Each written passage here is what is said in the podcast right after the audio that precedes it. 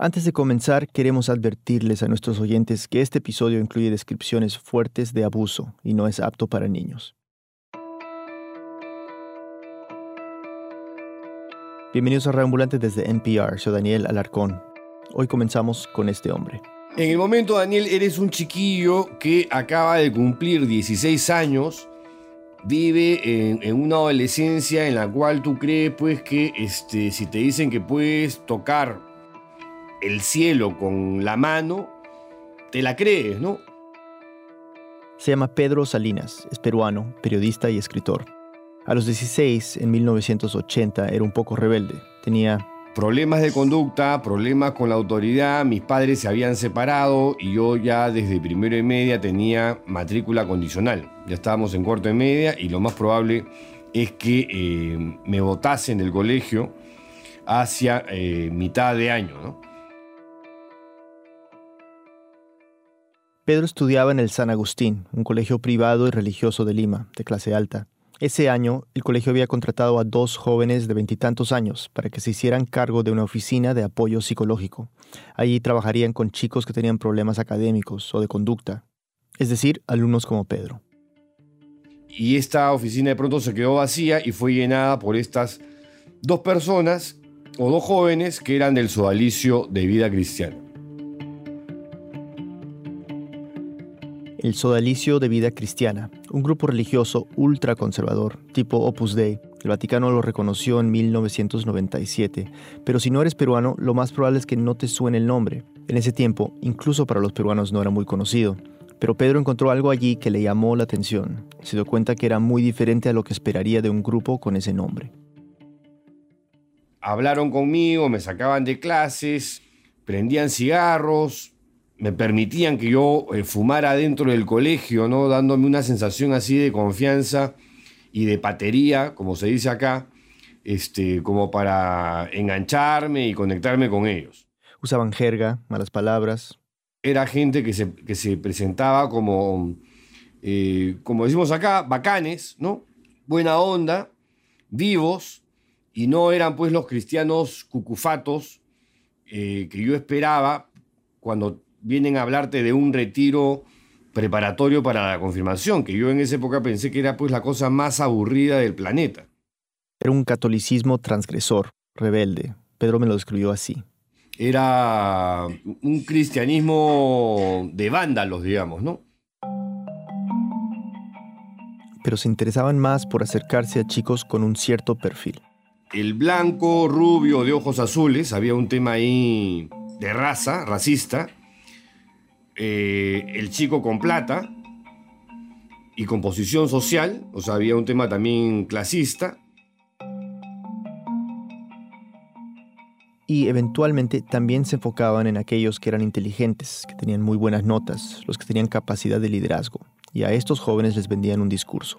Ven con nosotros porque nosotros estamos en un proyecto que pretende transformar el mundo, cambiarlo desde sus cimientos, ¿no?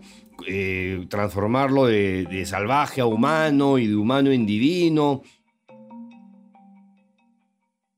A Pedro le atrajo mucho esa retórica y a los pocos meses se fue a su primer retiro. Tenía 16 años.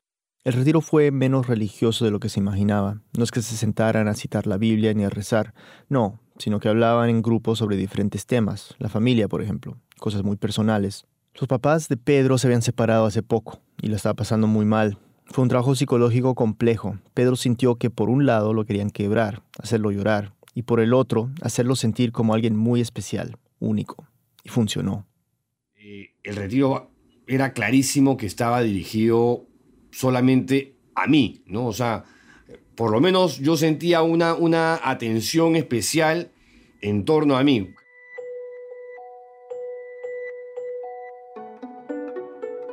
En cuestión de meses ya lo habían convencido de meterse de lleno al sodalicio, alejándose poco a poco de los demás, de su novia, de sus amigos, incluso de sus padres. Y cuando cumplió los 18 años tomó la decisión de unirse permanentemente. Se fue a vivir a una comunidad con otros jóvenes, a San Bartolo, un pueblo costero al sur de Lima.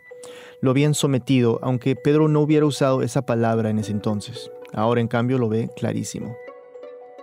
Te meten en la cabeza la idea de que lo único bueno y lo más importante que puedes hacer en la vida es ser sodalite, como se le llama a los militantes de esta institución.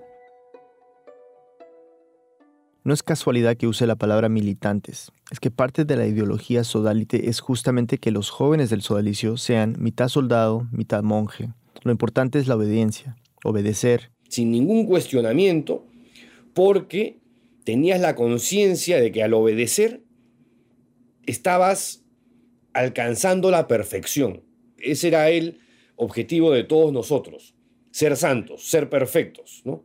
Ser, ser supersoldados de Cristo.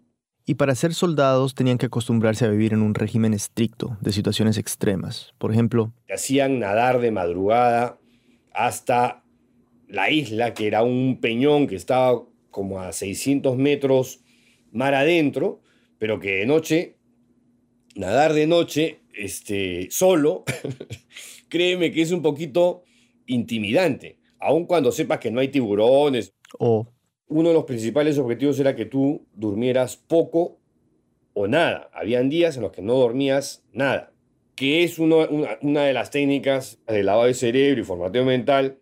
Y a cargo de estos jóvenes viviendo en comunidad había un sodalite mayor que estaba siempre presionándolos.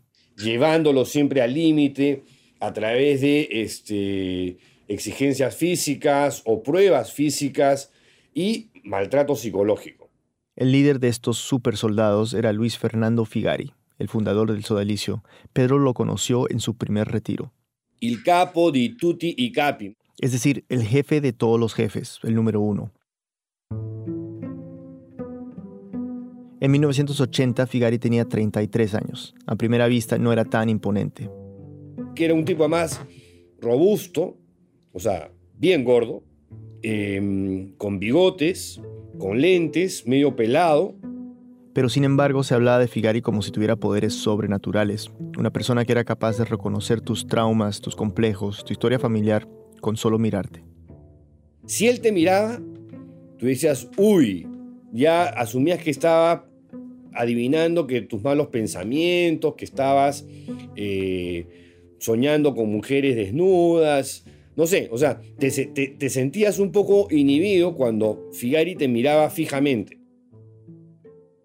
No se caracterizaba por ser un líder cálido, una persona amable con los que recién llegaban. Todo lo contrario. Tenía un discurso duro, retador. A los jóvenes les decía, si tú quieres ser sodalite, tienes que tener cojones, tienes que tener huevos, porque tú sin pelotas no haces nada acá.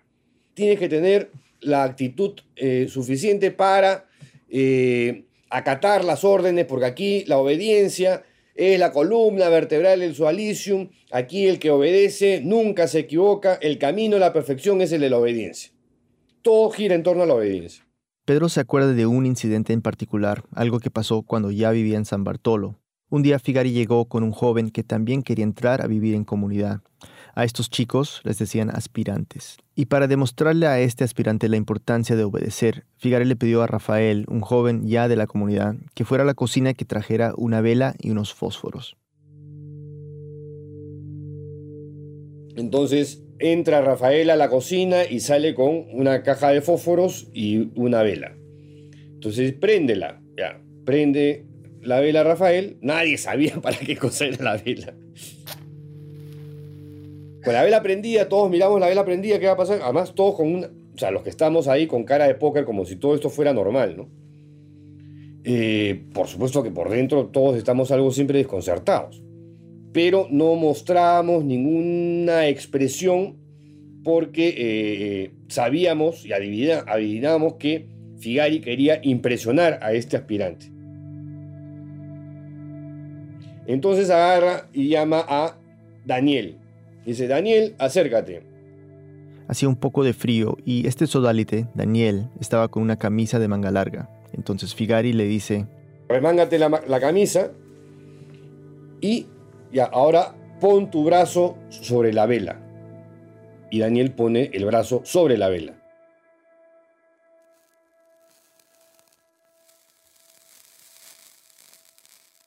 Y comienzan a pasar los segundos, pero que se hacen, todos los que estamos ahí, se hacían interminables. Esto no lo habíamos visto. Y de pronto, este, Figari dice suficiente. Y Daniel como que nada, o sea, este... como quien estornuda, nada, simplemente se vuelve a remangar la mano y ya. Y de pronto dice, Pedro, ahora tú. Me acuerdo que miré así de reojo al, al, aspirante, al sodalite aspirante que quería entrar a vivir una comunidad que estaba con los, los ojos abiertos como platos, ¿no? Mirando esta, esta, esta cosa así, esta locura.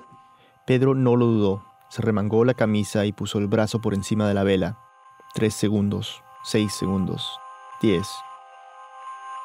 Veía que su brazo se ponía rojo. Finalmente Figari dijo basta y mandó a Pedro a la cocina a lavarse. Tenía el brazo lleno de ampollas. Ese día, Figari acuñó una frase basada en este evento que rezaba, el dolor es ilusión. Y yo me lo pregunto, seguro ustedes también. Terrible, pero ¿por qué se dejan? ¿Por qué no dicen nada? Para Pedro, que lo vivió, estas preguntas no toman en cuenta la lavada de cerebro que les habían hecho. Porque en ese momento tú eres un fanático. Y ahí el concepto de fanático es que si a ti te decían, ponte un cartucho, una faja con cartuchos de dinamita en la cintura, Daniel, lo hacías, lo hacías.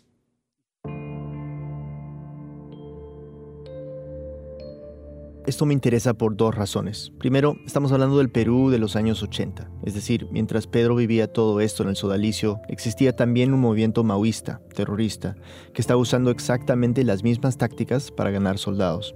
Estoy hablando de Sendero Luminoso, obviamente. Eran las mismas estrategias de convencimiento, la misma manipulación. Y ellos también tenían su líder, su Figari, Abimael Guzmán, al que le atribuían poderes sobrenaturales. Y segundo, este tipo de manipulación, donde se le inculca a jóvenes la importancia de obedecer sobre todas las cosas, eso va a jugar un papel muy importante en lo que viene después. La verdad del sodalicio tardó años en salir a luz, décadas, y el que destapó la verdad fue justamente Pedro Salinas.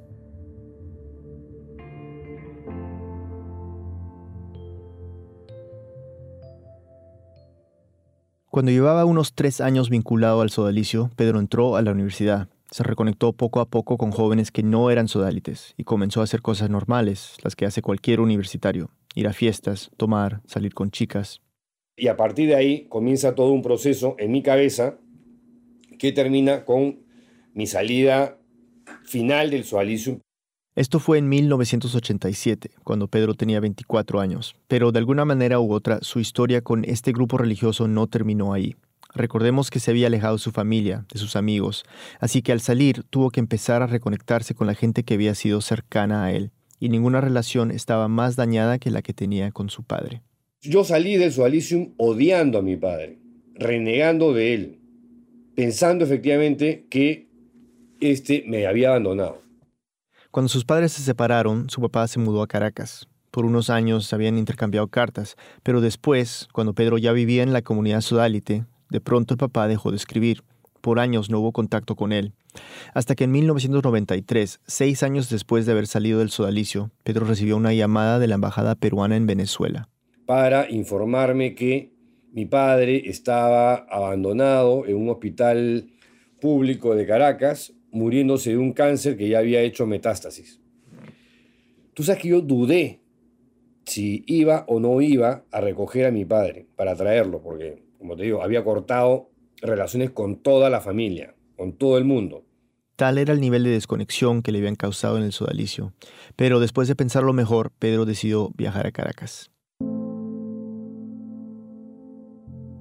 Tengo grabadísima en la cabeza el momento en el cual entro a la sala donde está su cama. Él, me acuerdo que está sentado sobre la cama.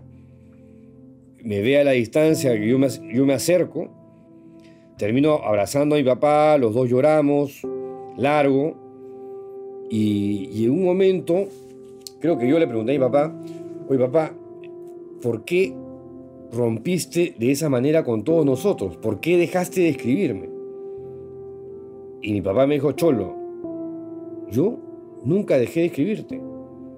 El que dejó de escribirme fuiste tú. Y entonces ahí en mi, en mi cabeza mis neuronas conectaron y dije, mierda, fueron estos hijos de puta del sodalicio. O sea, los sodalites escondieron las cartas que mandaba su padre y jamás mandaron las que Pedro enviaba a Venezuela. Simplemente las desaparecieron.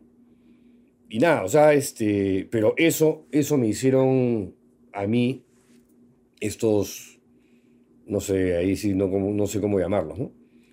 Pero humanos, no, no, no lo son.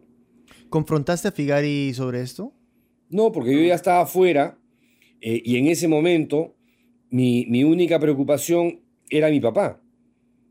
Le habían dado seis meses de vida.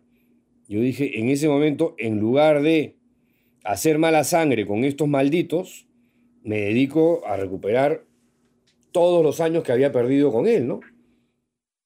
Pedro trajo a su padre de vuelta al Perú, murió unos meses después. Para Pedro, sus años de militante sodalite estaban cada día más lejos. Se volvió periodista y escritor, y en el 2002, cuando tenía 39 años, publicó una novela, Mateo 10. Libro que cayó pésimo en el Sodalicium porque ahí contaba estas cosas que te estoy contando.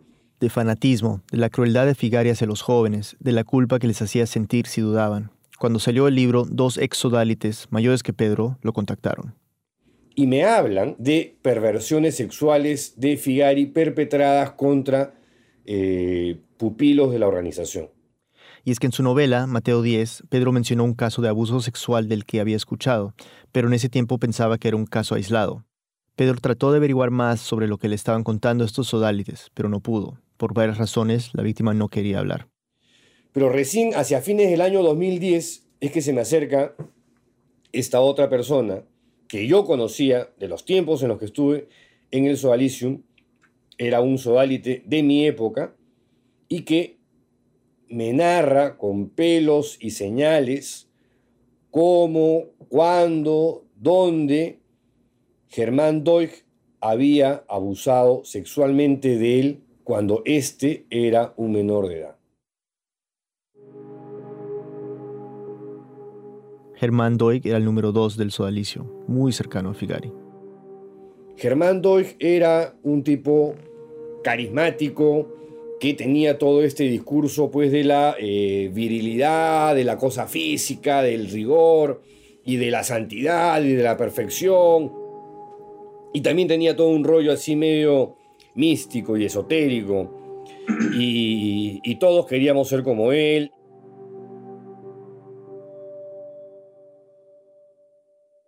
Doig había muerto nueve años antes, en el 2001, y estaba en proceso de beatificación. Era el candidato para ser el primer santo sodalite. Entonces, cuando Pedro escuchó sobre este abuso, contado por la propia víctima, me quedé perplejo, creo que es una palabra que se queda corta, ¿no?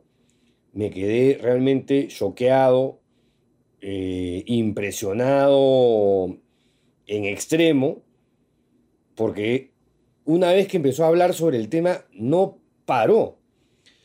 Entonces, nada, este, es ahí cuando llamo a Paola inmediatamente. Estaba destrozado, estaba mal, estaba a punto de llorar. No lloró, porque él es de los peruanos antiguos que no lloran, pero estaba mal.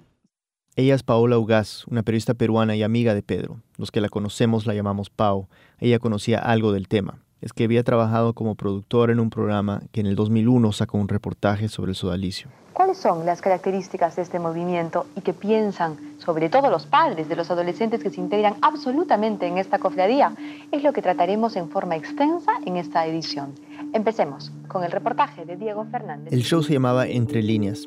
Pau sabía que el sodalicio tenía mucho poder. Había visto la presión que le habían puesto a la presentadora y los insultos y ataques contra el reportero. Así que cuando Pedro le contó de ese caso de abuso, Pau supo de inmediato que la noticia podría ser explosiva. Pedro y Pau se juntaron pocos días después y decidieron que iban a dedicarse unos dos o tres meses a investigar más, a ver qué más podían encontrar. Pedro eh, nunca había hecho ese tipo de, digamos, de, trabajo periodístico y quería una periodista de investigación para que todo lo que salga esté, digamos, sea, esté comprobado y no haya ninguna, ningún problema de juicios, ¿no? Siempre da miedo, es un grupo que da miedo. Pero decidieron hacerlo, a pesar del miedo, y la investigación no duró dos o tres meses, sino cinco años, y llegaría hasta el Vaticano. Una pausa y volvemos.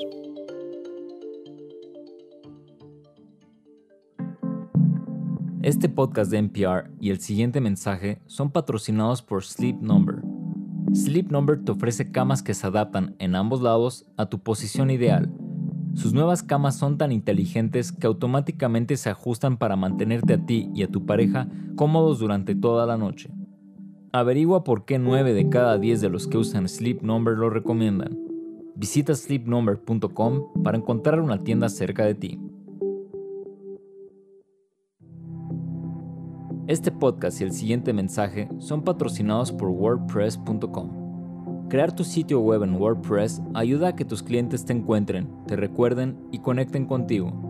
WordPress ofrece cientos de bonitos diseños, así como la posibilidad de personalizar el nombre del dominio de tu página y todas las herramientas para que tu negocio destaque en Internet.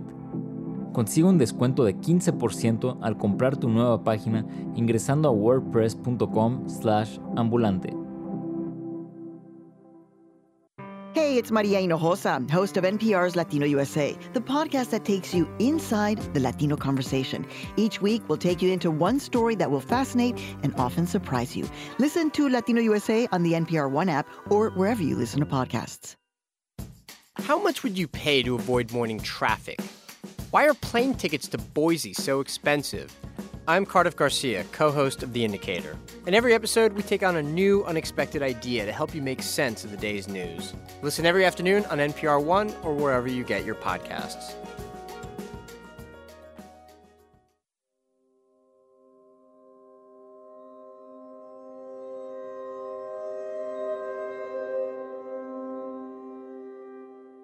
Nuestra hipótesis de trabajo con Pau fue que Germán Doyle bueno, le hizo esto a varias personas, en algunos casos extremos, abusó sexualmente de sus subordinados. Pero para poder confirmar esta hipótesis tenían que hablar con más víctimas, tener más pruebas. No es obviamente una acusación menor. Eh, no podíamos esta historia contarla sin tener la fuerza de los testimonios. Pero mucha gente cercana al sodalicio no quería hablar con Pedro.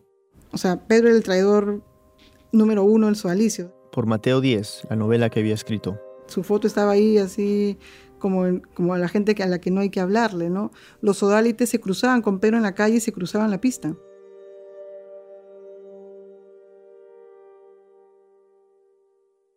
Entonces se alternaban. Algunas entrevistas las hacía Pau, otras Pedro. En ambos casos... Teníamos el problema de que nadie, o sea, en ese momento nadie, créeme, quería dar su nombre pero muy temprano en el proceso de investigación encontraron una fuente que sería clave. Tomamos contacto con una persona de la institución de la rama femenina del Sodalicium, que se llama Rocío Figueroa y que actualmente vive en Nueva Zelanda. Rocío ha sido jefa de las fraternas, de las mujeres sodalites. Yo era la líder de, las mujeres, la directora, la superiora, la, que, la coordinadora, digamos, ¿no? de, de todas las chicas y yo sí tenía muchísimo liderazgo, un liderazgo fuerte. Esta es Rocío, nuestra editora Silvia Viñas conversó con ella. Rocío fue superiora de las fraternas, la rama de las mujeres del sodalicio, por ocho años. Era carismática, la querían dentro de la organización y era una buena líder. Tenía la confianza de todos. Había entrado a los 15 años, a comienzos de los 80, y estos dotes de liderazgo se empezaron a notar muy temprano. Cuando tenía 16, Doig empezó a ser su director espiritual, una posición particularmente importante dentro del sodalicio. Doig era su guía, su referente moral. Además era mi amigo, todo, mi padre, todo, ¿no? Pero con ella, Doig también se había portado de una manera impropia cuando ella era menor de edad, cuando hablé con ella, Rocío me pidió que usáramos las palabras tocamientos indebidos para describir lo que Doig le había hecho. Rocío no lo procesaría como un abuso hasta muchos años después. Primero que lo bloqueas. Segundo, que te echas la culpa a ti misma, ¿me entiendes? Tercero, que nunca entendí qué cosa era. Rocío decidió pasar la página, tratar de olvidarse de lo que pasó, Como ya mencionamos, subió a tener una posición muy alta dentro del sodalicio, pero no significaba que todo iba bien. Había varias cosas que la incomodaban, sobre todo la condición de las mujeres dentro de la organización, el trato que recibían. El mismo Figari. La peste de las mujeres, ¿no? Yo me, molestaba muchísimo. Por ejemplo, agarraba y decía, este, ustedes las mujeres no son inteligentes. Y si una mujer es muy inteligente, es lesbiana. Así decía. O sea, y así, entonces yo, yo le iba acuerdo que estamos en reunión con todas las mujeres y yo le decía, yo no estoy de acuerdo, le decía yo. Lo enfrentaba, pero de ahí ya me callaba, ¿me entiendes? No seguía el pleito, ¿no? En un punto, las preguntas de Rocío incomodaron lo suficiente para que la sacaran de superiora, pero esta expulsión fue hecha de manera sutil. Entonces me dijeron, ah, te vas a ir a estudiar, este, pero de la noche a la mañana, ¿no? Te vas a ir a estudiar a Roma, ¿no? Y hacer, hacer tu doctorado. Un doctorado en teología. Era 1998 y Rocío tenía 30 años. Ya llevaba 15 años en la comunidad y esta decisión que tomaron de mandarla a Roma tendría consecuencias que en ese momento en el sodalicio no podían haberse imaginado. Es como que se me abrieron los ojos, ¿no? O sea, de verdad, lo que para ellos fue un castigo, para mí fue mi liberación, digamos, ¿no? En Roma se dio cuenta de que había grupos religiosos mucho más abiertos, como los jesuitas, que los curas ahí eran gente más humilde que incluso había cuestiones de doctrina que el sodalicio estaba enseñando mal, y como antes no se quedó callada. Había un grupo de sodalites mujeres en Roma, a las que les dicen fraternas, y entre ellas Rocío comentaba lo que iba aprendiendo. Empezó a tratar de expandir a las fraternas a lugares como Inglaterra y al sur de Italia, pero esto no le gustó a Figari. Rocío incluso trató de hacer que la fraternidad se separe el sodalicio y ese era mi objetivo. Y esto obviamente no cayó muy bien en Lima y tampoco funcionó. Figari las frenó. Pero igual Rocío siguió siendo una figura importante dentro del sodalicio. En el 2001, tres años después de su llegada a Roma, Rocío se enteró que Germán Doig había muerto. Fue un golpe duro para ella, y eventualmente Figari le pediría que apoyara en el proceso de convertir a Doig en santo, algo que en Lima ya se daba por hecho le rezaban en sus misas, le hacían peticiones públicas a sus misas, se habían registrado incluso milagros por parte de Germán del Santo. Pero este proceso de beatificación, que es el paso previo a la santificación, toma su tiempo. El Vaticano no declara a alguien beato de la noche a la mañana. Por reglamento, se deben esperar cinco años desde la muerte antes de iniciar formalmente el proceso. Hay que tener pruebas de al menos un milagro, testimonios. En fin, estamos hablando de una burocracia que tiene literalmente dos mil años. Y mientras Rocío investigaba desde Roma la vida de Doig, empezó a ver cosas que le llamaron la atención. Empecé a ver un, poemas que él había escrito y en los poemas decía, en los poemas había como, pucha, yo soy de lo peor, soy un pecador, o sea, el pata tenía conciencia. Un día del 2006 llegó otra fraterna a Roma y le dijo a Rocío, alguien ha venido a decirme que Germán había abusado de él. Un chico ha venido a decirme eso. Y yo casi me muero, ¿no? Entonces ahí le cuento yo lo que me había pasado. entonces ahí entramos en crisis. Y dijimos, no, carato, este pata. ¿Y, ¿Y, qué pasa si hay más personas que ha hecho daño? O sea, y empezamos a investigar. Al poco tiempo, Rocío y otras dos fraternas encontraron a otra víctima de Doig. Decidieron que tenían que hacer algo, que el proceso para hacerlo beato no podía seguir. Figari le había pedido a Rocío que hiciera una biografía de Doig. Entonces... Yo le dije por teléfono, me acuerdo. Oye, le dije, no, no puedo hacer ninguna biografía ni nada, le dije. ¿De qué estás hablando? Me dice. No, Germán no es santo, le dije. Y esa causa tiene que pararse. ¿De qué estás hablando? Me dijo. Nada, le dije, hay personas que, han, este, que lo han acusado de que ha abusado. Entonces me dijo, ven a hablar ahorita conmigo. Figari también estaba en Roma en ese momento, así que Rocío fue a verlo a su casa. Casi me muero, o sea, ahí de verdad fue atroz, porque yo fui, en primer lugar me dijo que nada que ver, yo le dije, mira, esto me echó a mí, le dije cuando yo era joven, ah, eso es culpa tuya porque tú eres una coqueta. Me empezó a decir así, o sea, me empezó a tirar la culpa a mí, ¿me entiendes? No friegue, le dije, él era, me doblaba la edad, le dije, y, y era superior y mi consejero. Entonces, él empezó a decirme, No, no, no, no. Y si eso fue verdad, dijo así, y me dijo, y si eso fuera verdad, es una tontería. Y ahí Rocío le reitera que no le pasó solo a ella, que había más víctimas. Entonces él me dijo, tú quieres hacer una, me dijo, quieres hacer un complot contra el sodalicium, siempre ha sido una rebelde, siempre una feminista, que no sé qué, empezó a, decirme. Y yo le dije, yo, pero se puso loco, loco, loco, como ahí, ahí loqueó ya, o sea, los ojos de Condorito, te juro, o sea, y caminaba, me acuerdo, por el, por el, por el cuarto como loco parado, o sea, no, no resistía estar sentado. Rocío le insistió que tenían que parar el proceso de beatificar a Doig. Entonces me dijo, yo no lo voy a parar, el sodalicium y, la, y el movimiento necesita un santo. Le dije, ¿qué estás hablando? Le dije, ¿estás, ¿tú quieres construir sobre basura, sobre, sobre mentiras? Le dije, no cuentes con nosotras, no cuentes con la fraternidad, le dije. Figari estaba furioso, algo que Rocío se esperaba, obviamente, pero lo que pasó luego la dejó en shock. Que la agarra y me dice, de mí también van a decir lo mismo. Cuando me dijo eso, yo dije, oh, oh, dije yo. Yo le dije, ¿qué? Sí, seguro también me van a difamar que yo también he sido un abusador. Entonces yo le dije, oye, le dije, cuando yo me muera, nadie me va a difamar de que yo he sido abusadora, porque no lo soy, le dije. Entonces, ¿por qué me dices eso? Y ahí fue que Figari le soltó un nombre. Me dijo, sí, esta persona me va, me va a acusar. Y yo dije, este imbécil no se está dando cuenta de lo que me está diciendo. O sea, yo ahí, pero ahí te imaginas, o sea, tu superior, o sea, yo ahí se me cayó todo. O sea, dije, este encima es la madre del cordero. Dije yo, como que vi todo, vi todo, vi todo, vi todo. Dije, esto es más gordo de lo que yo pensaba. O sea, esto es un león, ¿me entiendes? Así.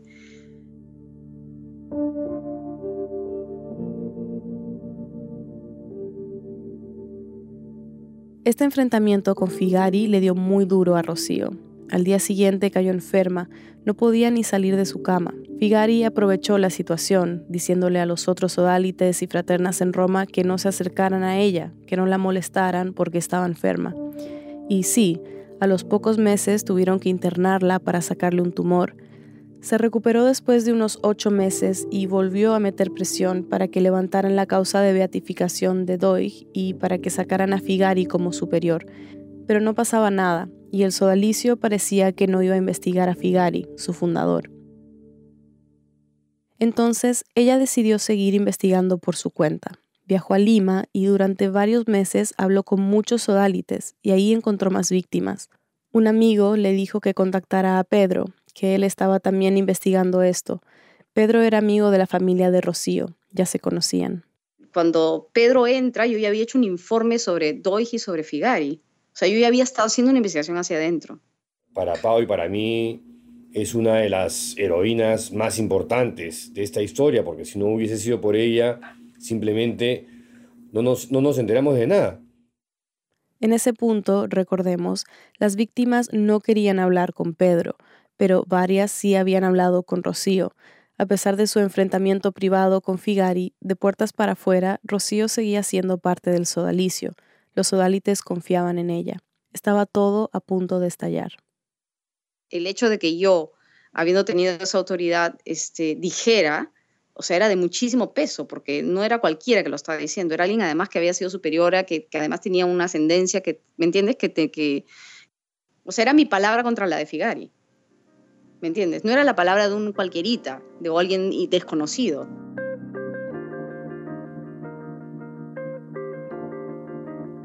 A mediados de diciembre del 2010, Figari renunció como superior del sodalicio por supuestos problemas de salud. Se retiró en Roma. Y en enero del 2011, Pedro fue a buscar a las personas que le habían contado en el 2002 las historias de abuso de Figari. Cuando los ubicó, le dieron un nombre. Y a partir de ahí, lo que siguió fue la entrevista con la primera víctima que detectamos de eh, Luis Fernando Figari, la primera víctima sexual, porque víctimas de abuso psicológico, de abuso físico, créeme, somos el 99% de todos los odálites que hemos transitado por esa organización totalitaria de sesgo católico religioso. Y era demoledor, desgarrador, era tremendamente este manipulador como había sido, ¿no? Después de este testimonio se empezó a destapar todo. La cúpula del sodalicio finalmente cedió ante la presión de Rocío. El primero de febrero del 2011, 10 años desde la muerte de Doig, un periódico limeño sacó en portada Escándalo en el sodalicio. Se cancelaba la beatificación de Doig. Ese mismo mes, Pau y Pedro compartieron información sobre los abusos de Doig con ese mismo periódico, Diario 16, y con la revista Caretas. Tuvimos suerte de que los testimonios más importantes salieron en el transcurso, en los primeros seis meses del año 2011 ya teníamos tres testimonios de víctimas sexuales de Figari. Yo me di cuenta que este reportaje era mucho más grande de lo que estábamos pensando. Y entonces la investigación, nada, camina, comienza a caminar rápidamente ni siquiera habíamos empezado, ponte a sentarte y hacer con tu estrategia tus papelitos, etcétera, etcétera. Yo ya desde, ese momento sabía que esta historia era, era potentísima. ¿no? En agosto del 2011 salieron publicados los primeros testimonios que acusaban a Figari de abuso sexual. A través de su encargado de comunicaciones, el sodalicio sacó esta respuesta escueta. Consultado sobre lo aparecido, el señor Figari ha declarado que los hechos ahí mencionados son falsos. Ese mismo año, Rocío finalmente dejó el sodalicio. Se había quedado para poder investigar a Figari desde adentro. Con esta labor ya hecha, se salió. Pero el trabajo de Pedro y Pau recién comenzaba. En los siguientes años recogieron más casos, más testimonios. Seguimos con la investigación hasta que dijimos ya, hasta aquí nomás, ya tenemos 30 testimonios. Mira, podíamos llegar hasta 50 testimonios, ¿eh? porque teníamos una cola de 15 testimonios más. Pero para este punto la investigación iba a ser un libro y con 30 testimonios bastaba. Tenían pruebas suficientes para enfrentar al poder del sualicio. Y el impacto fue inmediato y potente. Pero durante años dentro de la organización hubo varios casos de abuso sexual y un silencio inexplicable. Figari enfrenta acusaciones por presuntos abusos sexuales y físicos que son recogidos en una investigación realizada por Pedro Salinas y Paola Ugar. Y lo convirtieron luego en un libro que es muy doloroso de leer, es desgarrador, esa investigación, que iba a durar tres meses, culminó casi cinco años después. En el 2015 publicaron Mitad monjes, mitad soldados, un libro que detalló los abusos de adolescentes y niños dentro del sualicio y el encubrimiento sistemático que protegió a Figari, Doig y otros. El día que se presentó el libro, la fiscalía anunció que investigaría a Figari, y eso fue solo el comienzo.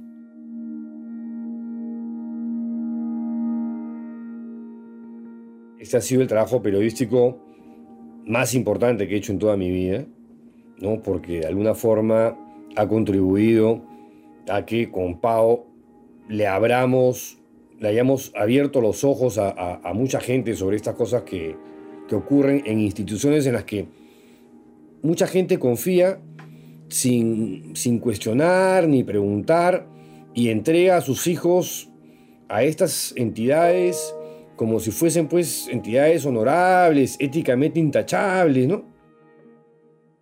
Para Pedro, sobre todo, esta investigación ha sido muy personal. En estos años ha tenido que ir a terapia para poder aprender cómo manejar toda esta información que fluyó o que afloró y que yo tenía encapsulada y ha aparecido con la investigación. Yo tenía, la tenía bloqueada como los abusos psicológicos que vivió en el sodalicio, e incluso un incidente con connotaciones sexuales que él mismo enfrentó. Pedro había sido un reclutador estrella para el sodalicio, incluso convenció a su hermano de meterse. Está todo mezclado. Está, está mezclada la cosa entre que metí gente que terminó siendo víctima, ¿no? Las, la sola idea hasta el día de hoy de que puse en peligro a mi hermano es muy fuerte el tema de mi papá es un tema demasiado fuerte. Y nada, o sea, y ver, descubrir en el camino a todas estas, a todas estas personas que han sido víctimas de los abusos físicos, de los maltratos psicológicos, del abuso sexual, del esclavismo, a vista de toda la institución y que nadie hizo nada. Y ver la impunidad, que es otra cosa que revela, indigna y hace que tú no sueltes el caso tan fácilmente. Honestamente, a veces mi salud psíquica me dice, oye, ya déjalo un rato, ¿no? Y de hecho trato, trato de hacerlo. En total, Pau y Pedro recopilaron más de 100 testimonios después de la publicación de su libro.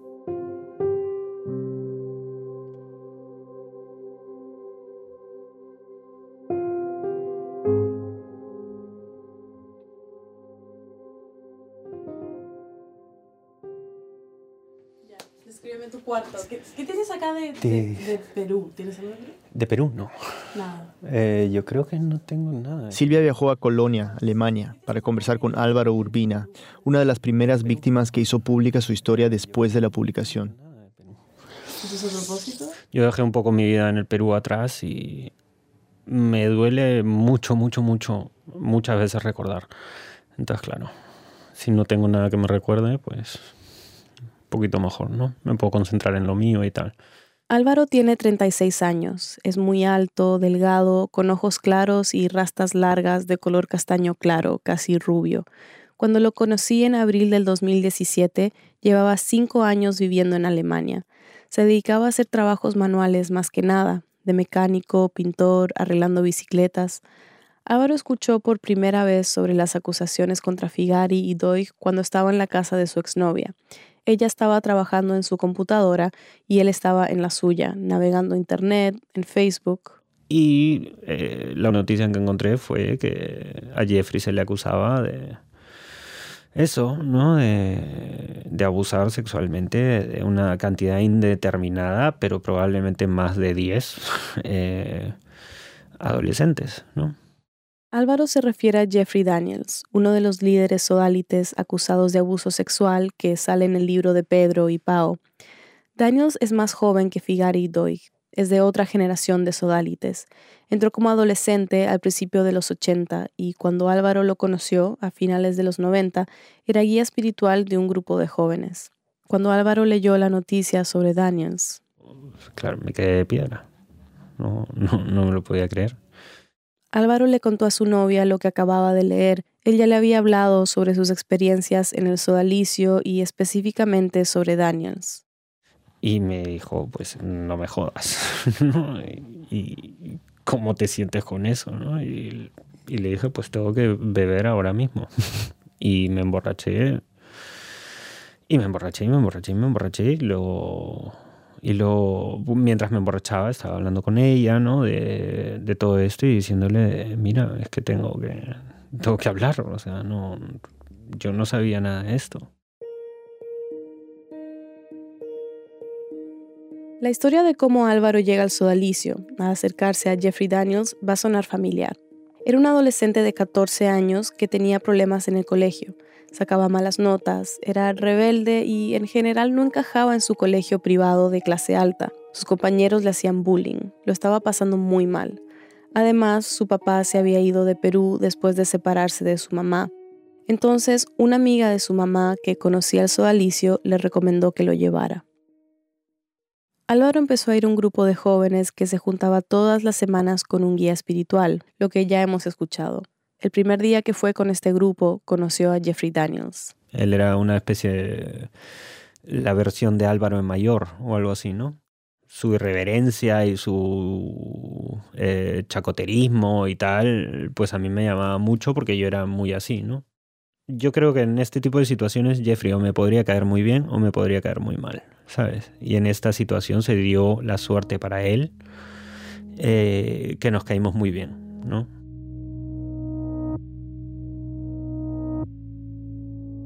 Ese verano, Álvaro fue varias veces más con este grupo de jóvenes liderados por Daniels. Se sentía muy bien ahí, era todo lo contrario a cómo se sentía en su colegio.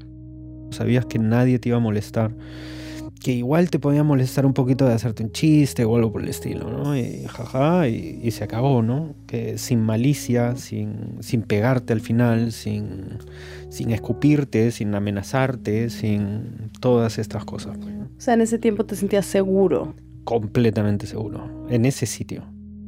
A mí, o sea, me cambiaron la vida, o sea, me hicieron sentirme feliz, me, me dieron un motivo para sonreír y Jeffrey Daniels jugaba un papel muy importante. O sea, era el mejor amigo de todos. ¿no? Era el tío en el que podías confiar, en el que podías contarle tus problemas, ¿sabes?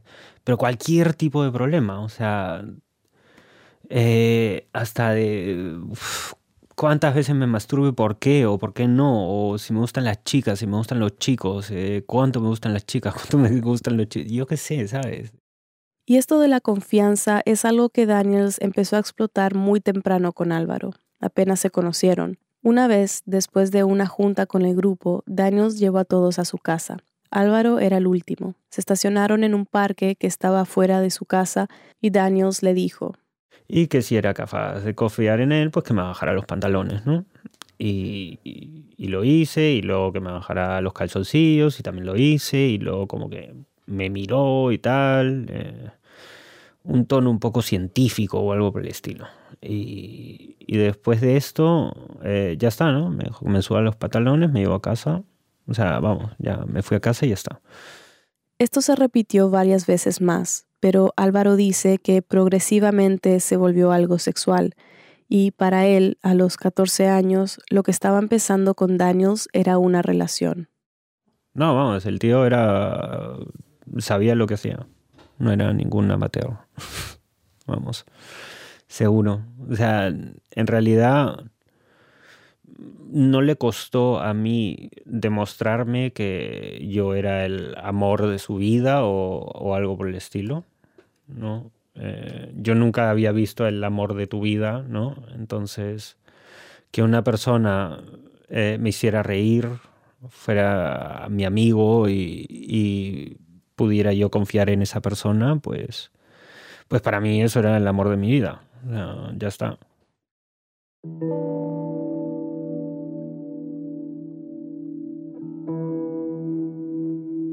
Daniels nunca le tuvo que decir a Álvaro que lo que estaban haciendo tenía que ser secreto, no era necesario. Álvaro estaba convertido 100% a la religión y a él. Me tenía completamente amarrado psicológicamente, ¿no? O sea, completamente dependiente. Completamente. No, había manera para mí de escapar. O sea, dejar a Jeffrey en ese momento o hablar con mi madre de algo por el estilo hubiera sido a mi mejor amigo eh, y a la persona en la que más confío tirarlo a los leones. Esta relación duraría casi dos años, aún después de que Álvaro dejara de juntarse con los otros chicos del grupo.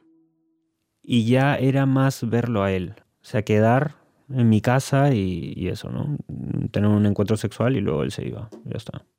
Pero de a poco las visitas se volvieron menos frecuentes, una vez cada dos semanas, una vez al mes. Jeffrey, una vez que ya me tenía en el saco, ¿no? Yo era una comodidad para él, yo creo. Entonces pasé de ser el favorito o algo por el estilo a un un poco a segundo plano, ¿no? Entonces ya habían otros favoritos o tal, yo qué sé, ¿no? Claro, en ese tiempo él no sabía que Daniels hacía lo mismo con otros chicos.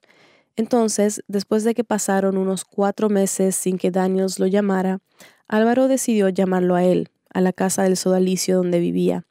Le dijeron que Daniels ya no vivía ahí, pero unos meses después, ya a finales de los 90, se lo encontró en una playa cerca de Lima. Álvaro ya tenía 17 años. Lo reconocí, entonces, eh, Jeffrey, le grité, ¿no?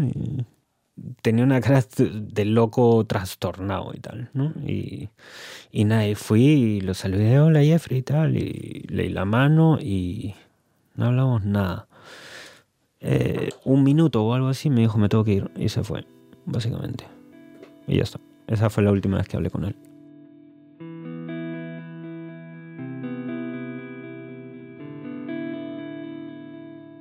Después de ver la noticia sobre los abusos, Álvaro decidió contar su historia. Yo quería dar mi nombre, porque no, yo, de verdad, yo no tengo nada de qué avergonzarme. O sea, yo he vivido mi vida como siempre la he vivido, ¿no? Eh, al máximo posible. Eh, si yo puedo ayudar a un niño a que no pueda ser tocado por esa bestia, pues, pues más que feliz de, de hacerlo, ¿no? Más que feliz si lo hubiera sabido en ese momento, si me hubiera dado cuenta o si no hubiera sido tan ciego, si yo qué sé, tanto si hubiera, ¿no?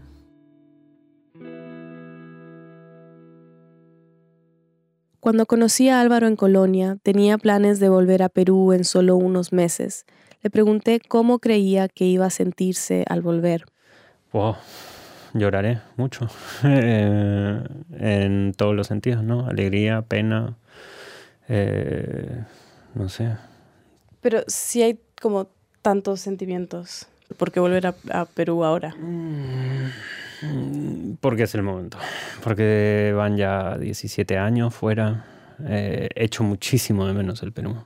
Yo he tenido siempre muy claro, o sea, yo puedo querer vivir en un montón de países, pero yo me quiero morir en el Perú.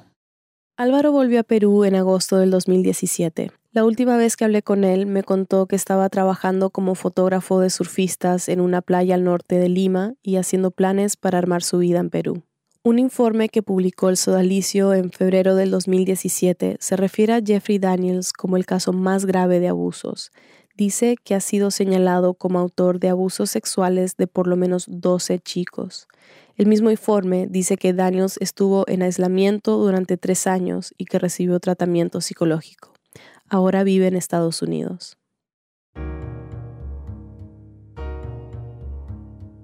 A todas estas, Figari sigue en Roma, en una suerte de retiro, entre comillas. Seamos honestos, vive allí protegido por el Vaticano, en mayo del 2016, cinco exodálites, incluyendo a Pedro, demandaron al sodalicio. Denunciaban que es una organización delictiva que comete crímenes contra menores de manera sistemática, que estos crímenes han causado daños irreparables en sus víctimas. Como parte de esa investigación, la fiscal a cargo del caso viajó a Roma para entrevistar a Figari en la Embajada del Perú. Con ella fueron los abogados de las víctimas y los abogados de la cúpula del sodalicio. Pau también estuvo allí. nosotros estábamos con dos periodistas más en la puerta, esperando que él salga o que entre, este, y ahí eh, agarrarlo para hacerle las preguntas. Eh, él directamente vino hacia mí, no me reconoció, no sabía que yo era parte del, libro con Pedro Salinas, y directamente cuando le pregunto eh, cómo se declara señor Figari. Buenas, ¿se declara inocente? Sí me declaro inocente, totalmente inocente y vengo a que se sepa la verdad porque no se me ha permitido por las autoridades eh, hablar. Eh, me, di cuenta que me puse muy fría frente al personaje eh, y lo único que tenía como una orden en mi cerebro era bombardearlo a preguntas. ¿no? Era la primera vez que Pau lo veía en persona. Le había pedido entrevistas decenas de veces, pero Figari nunca había aceptado. Eh, unos colegas que estaban conmigo ahí le preguntaron eh, qué le decía a las víctimas. ¿Y a las víctimas?